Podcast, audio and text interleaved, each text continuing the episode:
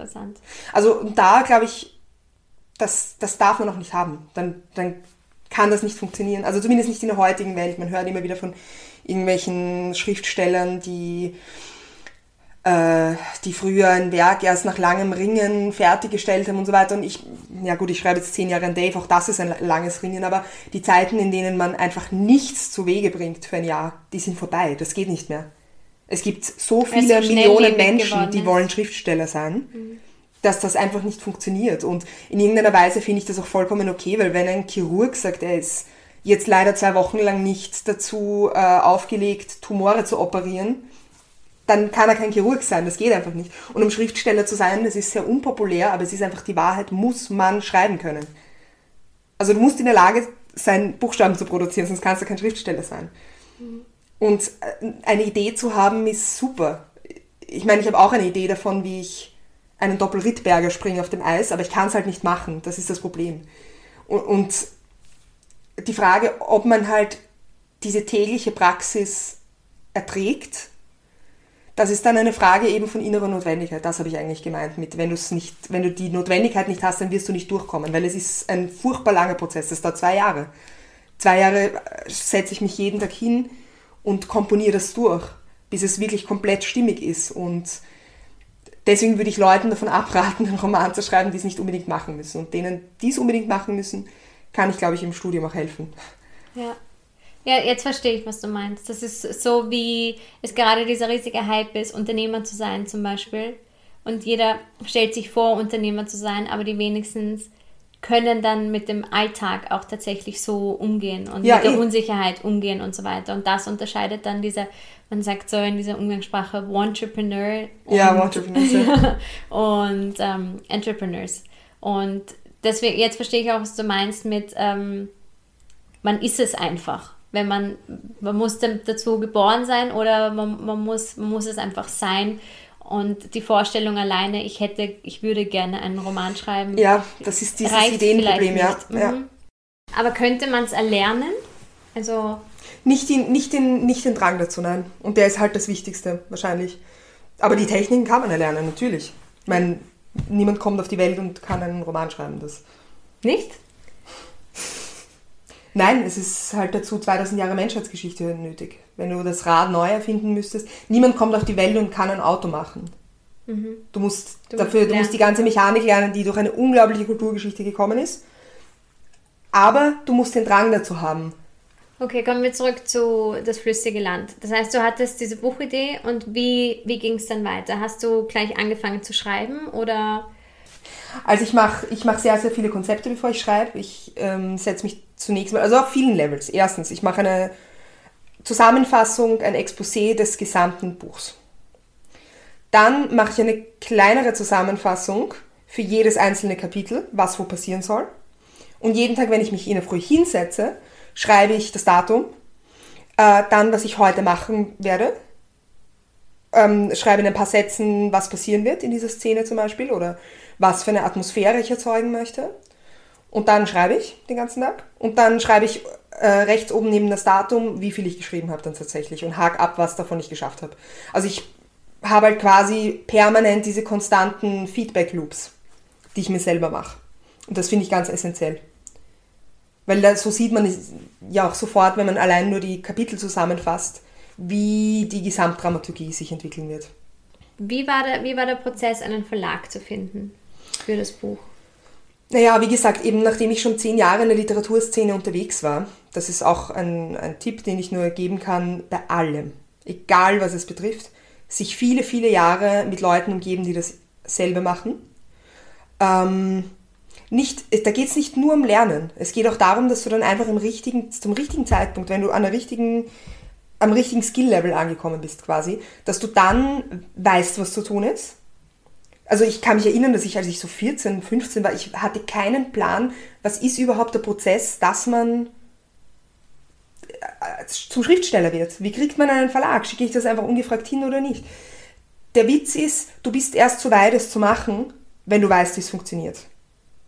Okay. Also zu dem Zeitpunkt, wo zu mir noch jemand kommt und fragt, ja, wie kriegt man eigentlich einen Verlag, weiß ich, diese Person hat sich noch nicht genug damit auseinandergesetzt und hat noch nicht genug äh, auch Credibility. Da geht es auch einfach darum, dass du jahrelang präsent bist in dieser Szene, dass die Leute sehen, dass du immer wieder was machst, kleine Veröffentlichung hast in einem Literaturmagazin, in einer Anthologie, dass du hier eine Lesung hast, dass du da eine Lesung hast, dass du die richtigen Leute kennenlernst und das signalisiert dann auch den unter Anführungszeichen richtigen Leuten, dass du, dass das für dich nicht eine kurzlebige Idee ist, die du gerade hast, sondern dass das wirklich etwas ist, was du über Jahre auch aufrechterhalten kannst. Das ist total wichtig. Weil irrsinnig viele Leute haben halt mal diese Idee, dass sie jetzt Schriftsteller sein wollen oder dass sie jetzt ein Buch schreiben wollen. Aber in Wirklichkeit ist das halt ein irrsinnig langer Prozess, wo du dich dazu entscheiden musst, auf viele andere Sachen zu verzichten. Zuerst, weil du hast zuerst nicht das Geld, um das hauptberuflich zu machen. Du musst irgendwas daneben machen. Und das ist halt ziemlich hart. Und deswegen kann ich nur empfehlen, dass man halt wirklich Jahre einfach in diese Szene auch eintaucht. Schaut, dass man irgendwelche klugen Freunde kriegt auch dort, die einem vielleicht auch Feedback auf die eigenen Sachen geben, dass das ein Austausch ist, ein Geben und ein Nehmen. Und dass man, dass man halt wirklich klein beginnt, mit, den, mit der kleinsten Stufe. Eine Veröffentlichung in einem Literaturmagazin. Und dann Schritt für Schritt weitergeht. Und zu dem Zeitpunkt, wo ich dann halt schon meine Agentin angeschrieben habe, ähm, da hatte ich schon zumindest in einem kleinen Kreis oder in Österreich einen Namen, schon bevor das passiert ist. Also und das ist auch so ein, das ist ein Missverständnis. Also du musst schon, du musst schon in irgendeiner Weise dir einen Namen gemacht haben, bevor du dann den ersten großen Schritt unternimmst und nicht umgekehrt diesen Schritt zu unternehmen bringt dir den Namen. Das ist ein Missverständnis auch. Das ist interessant, das ist genauso wie, ich weiß nicht, ob du vertraut bist mit Lean Startup. Weil, ich habe dein, deine Ausführungen diesbezüglich gehört. Dass du, ja, genau. Dass du, das, das geht, es geht um organisches Wachstum und im Endeffekt ist natürlich das, was ich gemacht habe, auch eine Form von organischem Wachstum, wie es ein langer, ähm, solide aufgebauter Familienbetrieb. Das wäre vielleicht die richtige Analogie mhm. dahinter, mhm. statt künstlich Aufruhr zu erzeugen, der sich dann... Ja. Ja. Aber auch eben mit so einem, wie einem MVP zu starten, einem, einem kleineren Projekt, als gleich das Ganze das große Ganze ja, ja, ja, zu voll, vollenden. Das, das, geht gar nicht. Also wirklich, ich schwöre es, ich kenne niemanden, der erfolgreich ist in der Literatur und einfach gesagt hat, jetzt schreibe ich einen Roman, sondern du musst ja über die kleinere Form starten. Es ist auch sehr unwahrscheinlich, dass jemand einen Marathon läuft, bevor er 100 Meter gelaufen ist. Es ist sogar eine unlogische, eine Kontradiktion in das geht gar nicht. Also, ja, das ist, versteht sich von selbst, dass das nur so funktionieren kann. Ich weiß nicht, ob du das jetzt, wie du, wie du dazu stehst, aber zum Beispiel die Geschichte von John Strelecki, sag, sagt dir das Nein. was? John Strelecki hat ähm, das Café am Rande der Welt geschrieben mhm. und zwei andere Bestseller. Und er hat ähm, einfach diese Buchidee gehabt und hat das dann über, darüber kommen, dazu kommen wir noch zum Eigenverlag, aber hat halt keine Abnehmer gefunden für das Buch ähm, und hat es dann über einen Eigenverlag auf Amazon mhm. gepublished und mittlerweile ist es halt ein, ein Weltbestseller.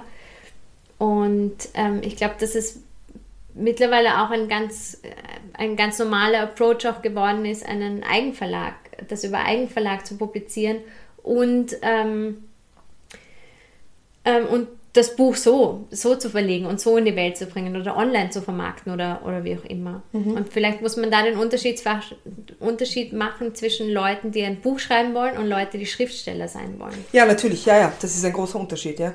ja. Das eine fußt halt auf einem langsamen Vorgehen, das irgendwie sozusagen ein, eine, so eine Existenz aufbaut und das andere ist halt, du willst eine Message rausbringen, die vielleicht auch in einem Buch zu fassen ist. Ja. ja. Entdecker wurde ja über einen anderen Verlag. Genau, das war ein ähm, kleiner österreichischer Verlag. Okay. Und du wolltest dann einen anderen Verlag für äh, das flüssige Land oder kamen einfach andere Angebote oder? Nein, ich wusste, dass ich, dass ich zu einem großen deutschen Verlag muss, um davon leben zu können. Das war immer klar. Das ist auch, glaube ich, das Ziel von, von vielen Leuten. Das, wenn nicht von, es gibt ganz hervorragende natürlich, gibt ganz hervorragende kleinere, unabhängige Verlage, aber es ist halt, je personalschwächer und je kleiner, desto schwieriger ist es und desto mehr musst du selber machen. Das ist auch eine Frage der Kapazitäten dann einfach, ob du jetzt wirklich selber halt noch deine Lesereise organisieren möchtest oder nicht. Und für mich wusste ich es, es geht einfach nicht. Ich, ich wäre ins Burnout geschlittert und ganz abgesehen davon ist ja auch nichts, also ist es ja auch erwünscht, dass man ein großes Publikum hat. Ja. Deswegen. Okay. Und du hast dann ein, ein Manuskript an unterschiedliche, also du, Nein, nein, oder hab die. Agentin ich habe eine Agentin, das. ja, ja, Genau. ja, natürlich. Ja. Ja. Heutzutage geht das fast nur noch über Agenturen eigentlich. Also es ist ganz, ganz selten, dass es ein unverlangt eingesendetes Manuskript gedruckt wird, ist, glaube ich, die Quote ist bei 1 zu 100, habe ich mal gelesen. Das halte ich schon für ziemlich hochgegriffen. Also kenne kaum jemanden, der bei einem großen Verlag ist und das nicht über eine Agentur gemacht hat. Okay. Oder halt einen Preis gewonnen hat, der irrsinnig viel Aufsehen erregt hat. Und dann hat der Verlag direkt gefragt, aber so, dass man ein Manuskript wohin schickt, das funktioniert unmöglich. Das geht ja gar nicht bei der Summe der Einsendungen, die die bekommen. Und die Agentin entscheidet dann auch, ob sie mit dir arbeiten möchte oder Ja, nicht. natürlich, ja, ja, ja. Ja, also die, die können da auch nicht frei, also da kannst du auch nicht unbedingt frei, frei wählen und Nein, ja. nein, absolut nicht. Okay, das heißt, erster Schritt wäre einfach mal selber sich in der Literaturszene auf, ähm, aufzuhalten, die Ja. Leute kennenzulernen, Kontakte zu knüpfen, kleine Publikationen zu veröffentlichen. Also, Genau, also und das ist ja bei jedem anderen, ich nehme mal an, dass wir es nicht mit hauptsächlich Hörern zu tun haben, die die Vision eines literarischen Buchs haben, sondern zum Beispiel auch ein Sachbuch oder ein, ähm, eine Fachpublikation vielleicht in irgendeinem Bereich. Ähm, es ist, bleibt eigentlich immer dieselbe Strategie. Dass du, wenn du halt jetzt ein Sachbuch veröffentlichen möchtest, dann wirst du wahrscheinlich halt eher Zeitungsartikel oder Kolumnen schreiben zuerst, statt Literatur, äh, Zeitschriftbeiträge. Aber was ich halt immer empfehlen kann, ist, dass man schaut, was steht bei mir selber zu Hause herum. Von welchem Verlag ist das? Was für Magazine sind das? Weil die Wahrscheinlichkeit ist sehr hoch, dass die eigenen Sachen vom Stil her auch davon geprägt sind, was man selber konsumiert hat und was man selber gut findet. Also die erste Adresse sollte dann, glaube ich, immer sowas sein, mit dem man sich selber identifizieren kann und das man selber auch gerne liest. Einfach als Zeitschriften zum Beispiel, oder? Genau, also wenn ich jetzt ein Sachbuchautor bin und ich lese selber sehr viel im Spiegel oder so, dann wird vielleicht so eine Form von investigativem Magazin das Richtige sein, um meine eigenen Sachen dort zu veröffentlichen. Wenn ich jetzt ein wenn ich ein Unternehmensgründer bin und eine irrsinnig hohe Expertise habe und viele Leute schon kenne, in einem, in einem kann noch so subkulturell sein, nicht? Das kann sein, keine Ahnung, Unternehmen, die sich mit Haftmagneten aus abbaubaren Materialien beschäftigen. Ja. Ja, dann ist es natürlich klug, in den Magazinen zu veröffentlichen, die, die ich selber halt gut kenne und die mir stilistisch vertraut sind. Also Ja. das ist, glaube ich, auch ein sehr häufiger Fehler, dass man einfach Ja. nicht scha- also noch ein Tipp dazu. Sich anschauen, was, wo, wo ich auch hinpasse. Also sich realistisch mal zu fragen, bin ich vielleicht wirklich jetzt ein Surkamp-Autor oder passen meine Bücher besser in, ähm, in einen publikumsnäheren Verlag? Bin ich jetzt wirklich jemand, bilde ich mir nur ein, dass ich jetzt in der Zeit veröffentlichen muss? Oder passen meine Sachen vielleicht besser in die Wirtschaftswoche? Nicht? Also sich wirklich damit auseinanderzusetzen und das wirklich über Jahre eigentlich zu machen, wo in der Branche man sich selber positionieren kann. Das halte ich für extrem wichtig, in, in, gerade in dieser Publikationsschiene. Und schreibt man dann auch dementsprechend? Oder im Endeffekt, du schreibst, du hast deinen eigenen Stil und dann schaust du, wo du reinpasst. Und das ist natürlich ein Kreis. Also diese Sachen, die ich selber aus Leidenschaft kaufe und die ich schon konsumiere seit zehn Jahren. Nicht? Also das kann ein Genre sein oder es kann eine Publikation sein. Ähm, die beeinflussen natürlich meinen Stil und mein Stil passt dann dort auch wieder besser hin. Das ist ein, äh, eine Win-Win-Situation, wenn es aufgeht. Du hast es an deine Agentin geschickt und die leitet es an Verlage weiter. Und Verlage melden sich zurück an sie Mhm. Genau. mit Angeboten. Exakt. Okay. Aber es war eine Aber Auktion. du kannst dich dann entscheiden, natürlich. Also die, die Entscheidung ist immer beim Autor. ja. Ähm, es ist toll, dass man rechtlich jemanden an seiner Seite hat, weil es ist unendlich kompliziert, so ein Buchvertrag, wirklich. Genau, das, das kommt auch. Und die Verlage nehmen dich, also viele Verlage nehmen auch einfach niemanden, der nicht von einer Agentur kommt. So ist es einfach. Also es ist ein, ein, eine Gatekeeper-Funktion auch. Und es gab bei mir, in meinem Fall gab es eine, ähm, wie heißt eine Auktion. Das heißt, es wurde in mehreren Runden immer, sind immer mm, Leute, die nicht mitgehen wollen, rausgefallen. Und am Schluss sind dann halt drei, vier übrig geblieben und zwischen denen habe ich mich dann entschieden. Die haben dann das Okay. höchste Angebot gemacht. Und dann habe ich mich entschieden, genau. Okay. Also es, es, es waren auch ein, zwei dabei, mit denen hätte ich nicht zusammenarbeiten wollen. Die hätten nicht gepasst. Also es war der höchstbietende Verlag, auch ja nicht der, den ich genommen habe. Ja. Weil ich mit ihm nicht so gerne hätte zusammenarbeiten wollen mit dem Le Das ist auch viel personell. Also man muss sich ja, es ist ja nicht nur eine Corporate Identity, mit der man zusammenarbeitet, sondern es sind auch vor allem Menschen, mit denen man auskommen muss in vielen, vielen Arbeitsstunden. Und auch so habe ich überlegt. Also es, es Aber die kennst du ja vorher nicht, oder? Hm, Im Optimalfall stellen sie sich dir vorher schon vor. Okay. Und da kriegst du ein bisschen ein Gefühl für, wer könnte Ja, passen klar, und wer natürlich. kommt Wie bei einem. Vorstellung, bei einem gegenseitigen Vorstellungsgespräch. Es ist eine äh, ziemlich einzigartige Situation, dass man nicht nur vom Arbeitgeber ausgewählt wird, sondern auch selber sozusagen die Person zurückwählen muss. Ja, ja. Und dann kommst du zum Buchvertrag und hast du dann eine gewisse Zeit, in der, wo feststeht, in dieser Zeit musst du das Buch fertig haben oder du musst monatlich ein Kapitel abgeben? Nein, nein, du, du bewirbst dich, also was, du bewirbst dich, du schickst ja das ganze Manuskript schon. Okay, das heißt, das Buch ist eigentlich schon fertig. Naja. Also vor dem Lektorat und so weiter. Es ist schon, es ist schon ein ganzes Buch da, sagen wir mal so. Ob das Okay. dann das Buch ist, das auch veröffentlicht wird, das ist eine Frage des Lektorats. Aber an sich ist es schon üblich, dass man das gesamte Buch abliefert, zumindest wenn man noch nicht, also keine Ahnung, die Donna Leon, die jetzt schon den 400. Krimi geschrieben hat, die, da ist ganz klar, was da rauskommt. Die muss nicht das ganze Manuskript abgeben, aber wenn man eher noch jung ist und es eines der ersten Bücher ist, dann gibt man das Ganze ab. Okay. Und dann kommt es zum, zum Lektorat und da, ich kenne ja deine, deine Lektorin, mit Ja, der du, stimmt, du mit der du äh, zusammengearbeitet hast und ihr versteht euch Gott sei Dank sehr, sehr Ja. gut.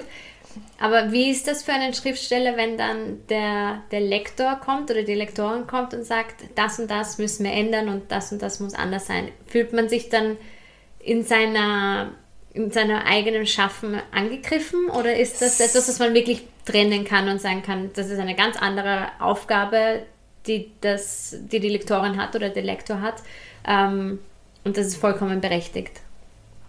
Das kommt sehr stark auf den Schriftsteller an und, oder auf die Schriftstellerin. Das ist.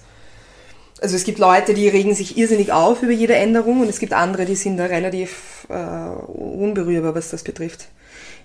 Ich finde das gar nicht schlimm, wenn in meinem Manuskript was geändert wird. Ich meine, es gibt natürlich Sachen, die sind extrem invasiv und die gehen nicht. Es gibt ja auch schlechte Lektoren, ganz einfach. Es gibt schre- schlechte Schriftsteller und schlechte Lektoren und Worauf achten Lektoren genau? auf alles, im Optimalfall. Auf, zuerst gibt es ein Groblektorat, das heißt, es wird mal drauf geschaut, was für große Sachen noch geändert werden müssen, was nicht so gut ist, wo es logische Fehler gibt in der Geschichte, wo es Probleme gibt bei der Verständlichkeit, wo vielleicht ein Tonfall daneben gegriffen hat und so weiter. Dann gibt es eine zweite Runde, da geht es dann auf der Satzebene. Da gibt es eine dritte Runde, da geht es dann wirklich auf der Interpunktionsebene schon. Da musst du dann in den Fahnen nur noch die kleinen Druckfehler raussuchen. Also verschiedenste Phasen. Und im Optimalfall kann der Lektor alle davon. Wie lange habt, habt ihr intensiv zusammengearbeitet? Ziemlich lang, ziemlich lang. Sieben Monate, glaube ich, oder so. Schon wirklich. Du brauchst halt für eine komplette Überarbeitung eines Manuskripts im Groblektorat auch zwei Monate. Das, das dauert halt bei 400 Seiten. Und da habt ihr täglich Kontakt oder halt Nein. und oder nein, nein, nein. okay. Aber, aber häufig. ja. Wirklich viel Kontakt. Das ist schon eine sehr enge Arbeitsbeziehung. Okay. Das heißt, sie schickt dir. Anmerkungen und du musst es dann wieder einarbeiten und Genau. dann geht es wieder Genau, zurück und genau, so hin genau. und her. Durch die Wunder der Technik ist das Gott sei Dank wesentlich einfacher als noch vor 20 Jahren. Ja. Und was passiert nach der Veröffentlichung? Mm, Das kommt aufs Buch an. Äh, Du hast natürlich, mm, also dein Verlag hat eine Marketingstrategie. Äh, Die wird dann, die entrollt sich dann quasi. Also das Wichtigste ist im deutschsprachigen Raum ist es noch immer tatsächlich die Lesungen. Super ist, wenn du Preise gewinnst. Das wirkt enorm als Multiplikator. Ähm, auch Bücherrezensionen sind noch wichtig heute, aber glaube ich nicht mehr so wichtig wie in der Vergangenheit, also wie die Kritiker drüber sprechen. Und davon hängt halt ab, was passiert und ob überhaupt was passiert. Ich meine, die meisten Bücher versinken natürlich ungesehen in der, in der Versenkung. Versinken in der Versenkung ist eine blöde Wortwiederholung für eine Schriftstellerin, aber was soll's. ja. Aber das heißt, aktiv musst du, musst du nichts mehr gestalten. Nein, also es, es kommt dann wirklich mehr auf Öffentlichkeitsaktivitäten Ja. äh, an, dass du bereitwillig deine Interviews gibst und dass du, dass du schaust, dass du möglichst lang präsent bleibst, solche Sachen. Aber das natürlich auch, wenn man sich wünschen kann, sorgt dafür auch der Verlag. Aber das sind ja auch zwei verschiedene Dinge. Jemand, der als Schriftsteller geeignet ist und talentiert ist und dann jemand, der gut Interviews geben kann und Ja, sich gut präsentieren Das kann. ist teilweise wirklich sehr unterschiedlich. Ja. Wie geht's dir damit? Problemlos. Es ist mein wenigsten geliebter Teil. Also Ja. es ist halt auch sehr repetitiv. Du beantwortest ja tausendmal dieselben Fragen und du bist eigentlich schon mit deinem Kopf beim nächsten Buch und interessierst dich ja gar nicht mehr für das Alte. Aber ich verstehe auch die Leute, dass die halt jetzt das Buch interessiert, das da ist. Ich meine, wie soll es auch anders sein? Ja, aber das ist auch das Schönste, wenn du dann eigentlich sofort wieder weiterziehen kannst, wenn du dich schon weiterentwickelt hast und schon wieder beim nächsten Buch bist. Absolut, aber es ist auch eine Qual natürlich. Weil du immer, also du schreibst tagsüber und am Abend redest du wieder über diese Leiche, die du eigentlich schon vor einem Jahr abgeschlossen hast. Es ist schon manchmal gewöhnungsbedürftig. Gibt es manchmal Bücher oder Texte, die du durchliest und dir denkst, ähm, da bin ich schon wieder so weit weg davon oder da habe ich mich schon so Ein, weiterentwickelt? eine Woche später, wirklich jetzt ungelogen, eine Woche später. Ja. Und das stelle ich mir ganz schwierig vor, in so einem Prozess von zwei Jahren. Ja. Selbst wenn man drüber arbeitet, aber wenn du es dann wieder liest und dich aber persönlich so weiterentwickelt hast, dass man trotzdem damit rausgeht. Weil eigentlich könnte man ja immer noch etwas verändern und immer Ja. noch optimieren.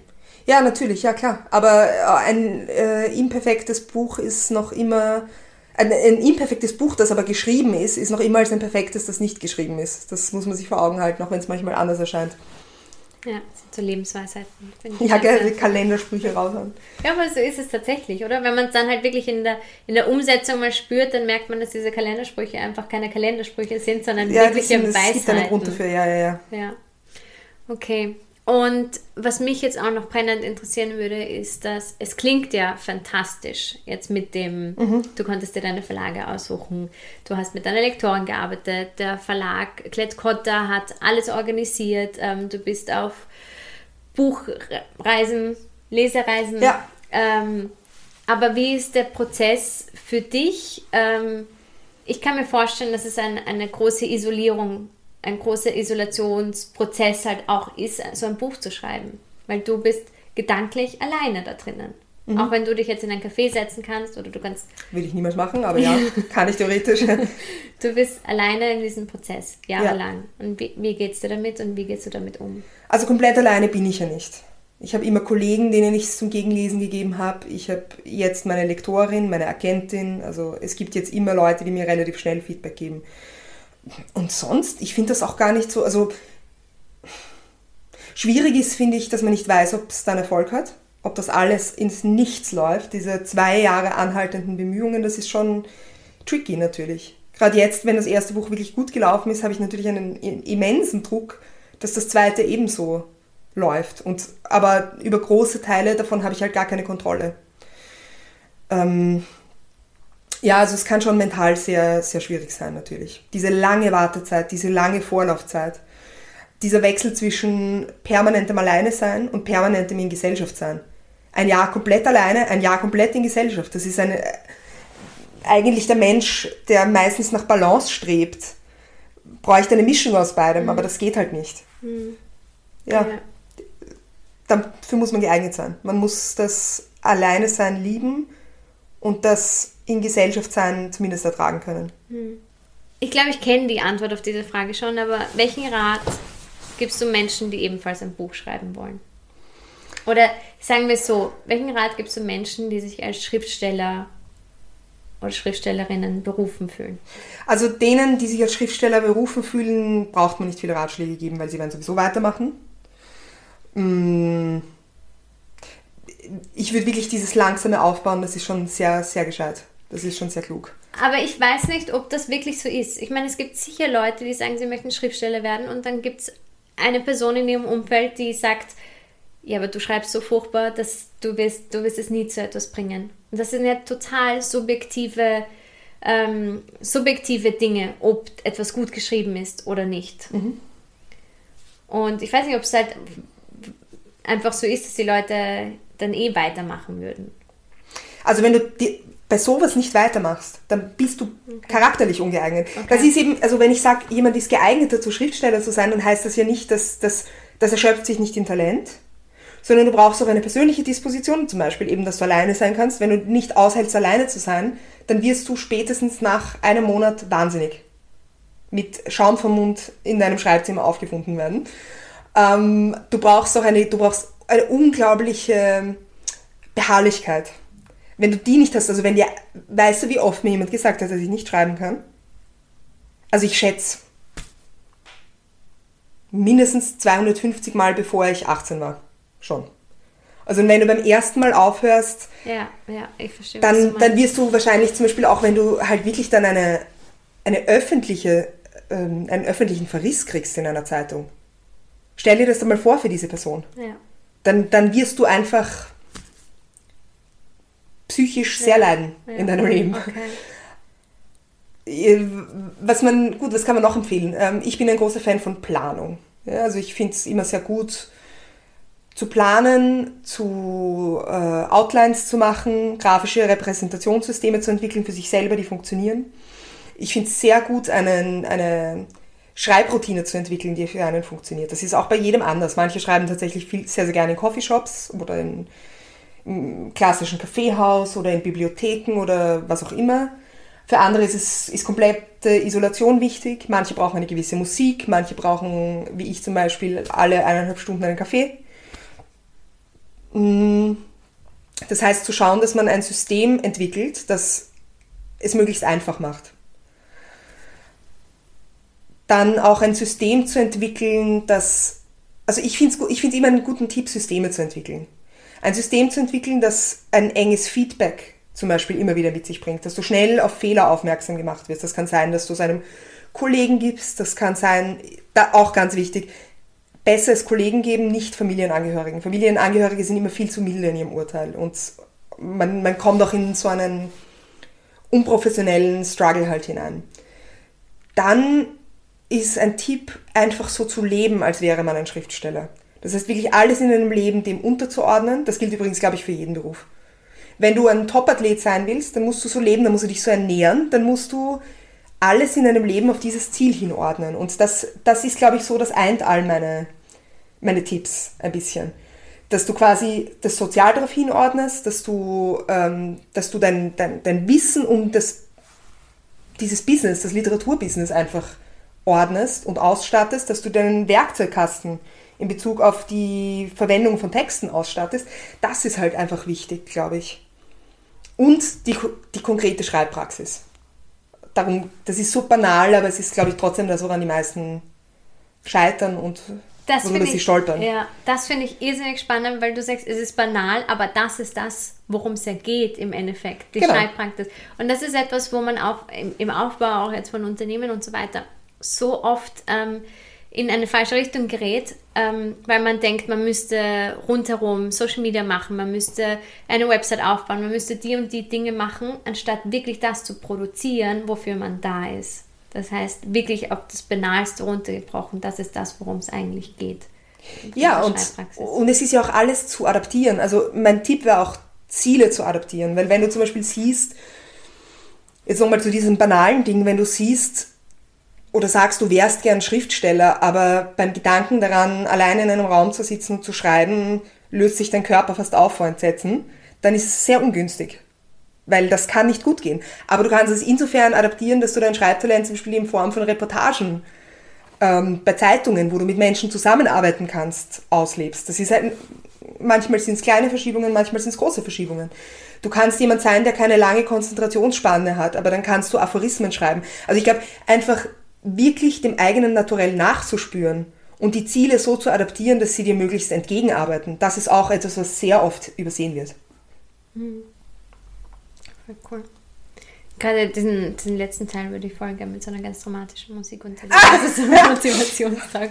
Kannst du vielleicht kannst du auch einen Löwen reinschneiden oder so. Finde ich sehr cool. Ja, da waren einige wirklich hilfreiche Dinge dabei und voll viele Dinge, die Soll ich ich, auch sollen wir noch über Self-Publishing reden oder das hast Achso, du vorher ja, angedeutet? ja, genau. Was, was hältst du von Self-Publishing? Also es muss auf die eine oder andere Art eine Selektion geben. Und ich glaube, dass es, also Self-Publishing funktioniert ja so gut wie nie. Funktioniert in noch weniger Fällen als ungefragt ein Manuskript. Wenn, wenn da die Ablehnungsrate 1 zu 100 ist, ist es beim Self-Publishing wahrscheinlich 1 zu 1000 mindestens. 1000 Bücher, die ungesehen auf Amazon untergehen und eins, das zufällig in irgendeinem Lesekreis halt dann rauspoppt.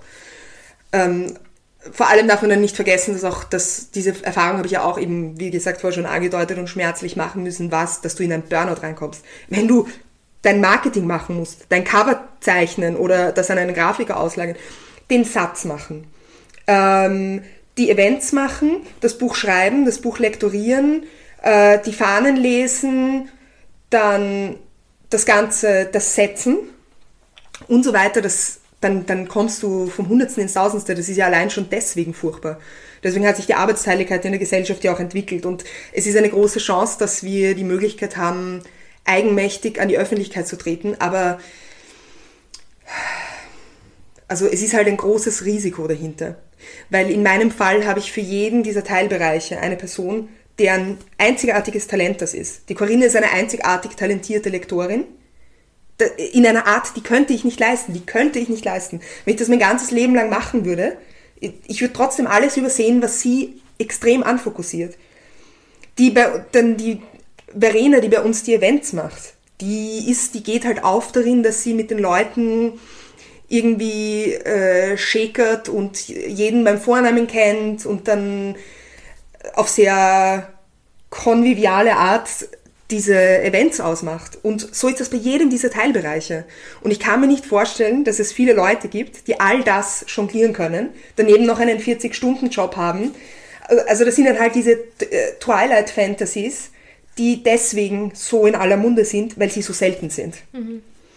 Und ich glaube, das ist so eine, eine, eine psychologische Verwechslung oft, dass man glaubt, die Ausnahmen, ähm, deswegen, weil sie dadurch, dass sie Ausnahmen sind, so verbreitet werden einfach, wie ein Lauffeuer, dass die der wahrscheinlichere Weg sind. Mhm. Der viel wahrscheinlichere Weg ist eben, auch wenn es der unpopulärere ist, dass man ganz langsam seinen Namen aufbaut und dann über den natürlichen Weg hineinkommt.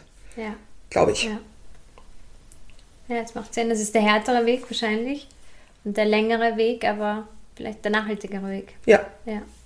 Und gibt es eine Chance, dass sollte das, das Buch aufgegriffen oder das, das Self-Publishing E-Book oder wie auch immer, was auch immer, aufgegriffen werden, ähm, dass dich danach noch ein Verlag will?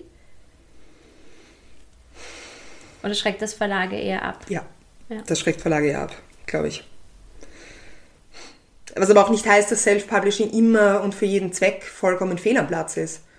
Überhaupt nicht. Also ich denke gerade, wenn man, wenn zum Beispiel mein, mein Hauptprodukt ein, ein Videokurs ist, ein Online-Kurs ist, ja. und dann hast du, dann sieht man ja häufig, dass es zum Beispiel ein gratis E-Book gibt, das dann als Eintritts, ähm, Ding halt für zum Beispiel, dass man sich für eine Mailingliste oder sowas anmeldet, vergeben wird. Und da ist, ist es natürlich unsinnig, wenn man das über einen Verlag macht. Ja? Findet man einen Verlag, der so Findet man einen Verlag, der sowas macht. Ja. ja. Aber ich glaube, es kann da schon Sachen geben, wo man es, oder Gründe geben, wo man es aus gutem Grund sagt, auch ich möchte das alles selber in der Hand behalten. Ja. Aber gemütlichere, der gemütlichere Weg ist es sicher nicht. Ja. ja. ja. Aber ich glaube, da kommen wir auch wieder zu dem Punkt zurück, so möchtest du ein Buch schreiben oder Schriftsteller sein. Weil wenn du dieses Absolut. nur deine Message publizieren möchtest, dann eignet sich das ja auch wunderbar. Und wenn du ein Schriftsteller sein willst, dann gehst du den langen, nachhaltigen Weg. Genau. Ja. Es war voll aufschlussreich. Super. Vielen, vielen Dank. Ich habe irrsinnig viel gelernt und wir haben irrsinnig viele Mythen aufgedeckt, die, glaube ich, ähm, rund um die Literaturbranche existieren. Ähm, und ich danke dir, dass du uns also oder mir auch so einen Einblick ge gewährt hast in diese sehr elitäre und ähm, undurchsichtige, ich würde schon sagen, undurchsichtige Branche. Aber umso besser, wenn Leute aus nicht so starken sozioökonomischen Hintergründen sich mehr und mehr etablieren. Ja. Weil sonst haben wir eine haben wir keine gesellschaftskritische Literatur mehr, sondern nur eine, die die gegebenen Strukturen bejaht. Und das darf nicht sein. Danke. Danke dir. Sehr gern. Voll cool. Ja, das war mein Gespräch mit Raffaele Edelbauer. Ich verlinke euch natürlich alle Infos und Links zu Raffaele und ihren Büchern in den Show Notes. Wenn dir die Podcast-Folge gefallen hat, lass es mich auf Instagram wissen oder noch besser mit einer Bewertung auf iTunes. Gerade iTunes-Bewertungen sind super wichtig, damit noch mehr Menschen auf diese Gespräche aufmerksam werden. Also bitte, es würde mich sehr freuen, wenn du diese zwei Minuten nimmst. Das bedeutet mir die Welt. Vielen Dank, dass du dabei warst und dass du dir das Interview angehört hast. Was auch immer du von dem Gespräch mitnehmen konntest, ob du vielleicht selbst ein Buch schreiben möchtest oder ob du dich als Schriftsteller oder Schriftstellerin berufen fühlst, nie vergessen, du kannst das. Alles Liebe.